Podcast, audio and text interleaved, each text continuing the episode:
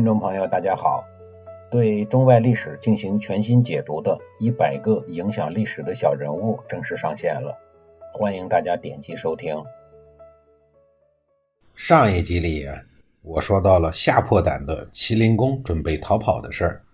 他的儿子见老爹怂成这样，急得呀一剑砍坏了马车，麒麟公这才没办法逃跑。史书记载，太子拔剑斩断马秧。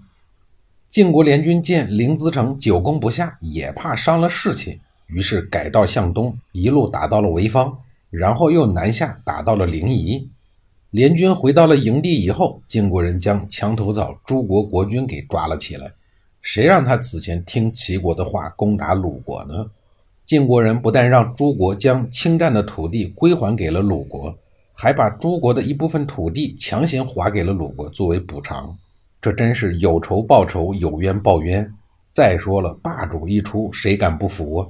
虽然此次攻打齐国取得了大胜，但是值得一提的是，齐国可始终都没有投降，这让晋国的正卿荀寅深以为憾。当晋国军队退到黄河边上的时候，荀寅突然病倒了，卧床不起。临终前，荀寅听到了范盖不放过齐国的誓言后，这才安心地合上了双眼。鲁齐之仇已经转化为晋齐之恨。这年夏天，在魏国孙林父的率领下，晋魏两国再一次的攻打了齐国。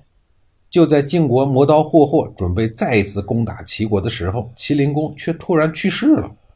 在去世之前，齐灵公还干了一件大事：废黜太子光，改立公子牙为太子。早些年，齐灵公娶了鲁国人颜义姬为妻。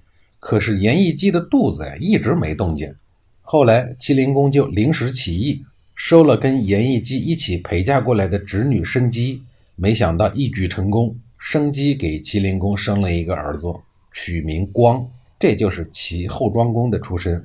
公子光成年的时候颇得国内群臣的拥戴，而且多次代表齐国参加联盟会议，在各路诸侯中积攒了不少的人脉和声望。这样一来，自然就会被立为太子。再往后继承大统是顺理成章的事儿。可是没想到，麒麟公人老心不老，又娶了一对姐妹花，姐姐仲姬、妹妹荣姬两个人作为夫人。其中姐姐仲姬知书达理，可是麒麟公偏偏喜欢妩媚妖艳的妹妹荣姬。让麒麟公意外的是，历史又一次重演。别看麒麟公天天和荣姬在一起腻歪。可是偏偏劳而无功，荣姬的肚子始终补不起来，反而是姐姐仲姬生了一个孩子，取名吕牙。眼看自己虽然受宠，可肚子不争气，荣姬眼珠一转，想出一个好办法，一个劲儿地撺掇麒麟公立姐姐的儿子吕牙做太子。爱屋及乌、金虫上头的麒麟公没有经过大脑的思考，就答应了荣姬的请求。但是吕牙的亲生母亲仲姬不同意。他找到麒麟公说：“大王，您这样做恐怕是要出问题的。公子光早已经成年，又被早早的立为了太子，并且向天下的诸侯宣布了。现在您说反悔就反悔，以后恐怕要出乱子的。”麒麟公不管那一套，胸脯拍得山响，说：“咱自家的事儿，咱自个儿决定就行。”不久，吕光的太子位就废了。麒麟公将废太子流放到齐国的东部边境。另立了子牙为太子，并任命大夫高后为子牙的大师傅，宦官肃杀卫为二师傅。公元前五五四年，麒麟公打了败仗以后，就得了重病，一下子起不了床。大夫崔杼为了和高后争权，就偷偷的接回了废太子公子光，打算复立为太子，并趁着麒麟公卧病在床不能亲政的机会，让太子光在朝堂之上。将提出废掉太子的妹妹荣姬一刀劈成了两段。麒麟公听说宠妾惨死，又悔又急又恨，气血逆行，吐血数升而死。于是崔杼拥立吕光为君，是为齐后庄公。齐后庄公继位后，首先就为老爸在国际上惹的是非进行善后。这一年七月，晋国新任的正卿范盖履行对荀寅的承诺，准备再次攻打齐国。但是在进攻到古邑的时候，听说齐国有国丧，就放弃了进攻，撤军了。虽然范盖撤退了，但齐后庄公刚刚继位，国内矛盾重重，也不敢和晋国作对。齐国被迫向晋国签订了和平条约。条款的大概意思归纳起来，无非就是保证尊重老大，不欺负鲁国等等。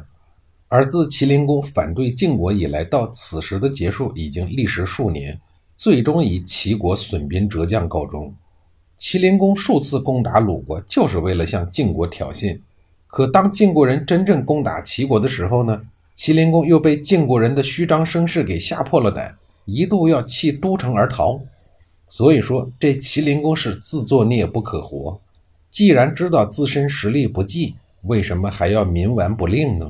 表面上齐国被蒙是因为其他的事儿引起，实际上这是齐国人骨子里所带来的傲气所致。无论是齐顷公还是齐灵公，甚至是之前的立位齐国国君，都不愿意甘心做其他国家的忠实小弟。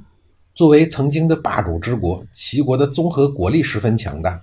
可惜呀，自从齐桓公去世以后，齐国就始终处于第二世界，当不了超级大国。因此，在晋楚争霸江湖的时候，齐国始终只能屈身于这两国之下。齐后庄公登基以后，崔杼因为拥立有功受到了重用，崔杼趁机培植党羽，打击异己，除掉了一大批政坛的劲敌。但是崔杼万万没有想到，齐后庄公是一个很特别的人。他感谢人的方式也很特别，给自己的恩人扣上了一顶大大的绿帽子，而等待齐国的呢，又将是一场腥风血雨。其后庄公将打击对象首先瞄准了和他竞争国君位置的公子牙派系。虽然当时一刀劈死了小妈，也就是老爹的宠妃容姬，但公子牙派系可不止他一个。他先是将公子牙流放到了穷乡僻壤，后来呢，还是觉得不放心。于是派刺客将子牙杀死了。至此，齐后庄公依旧不肯罢休。他认为宦官肃杀卫在这其中啊也没有起好作用，所以才导致了自己被废。于是决定也要除掉他。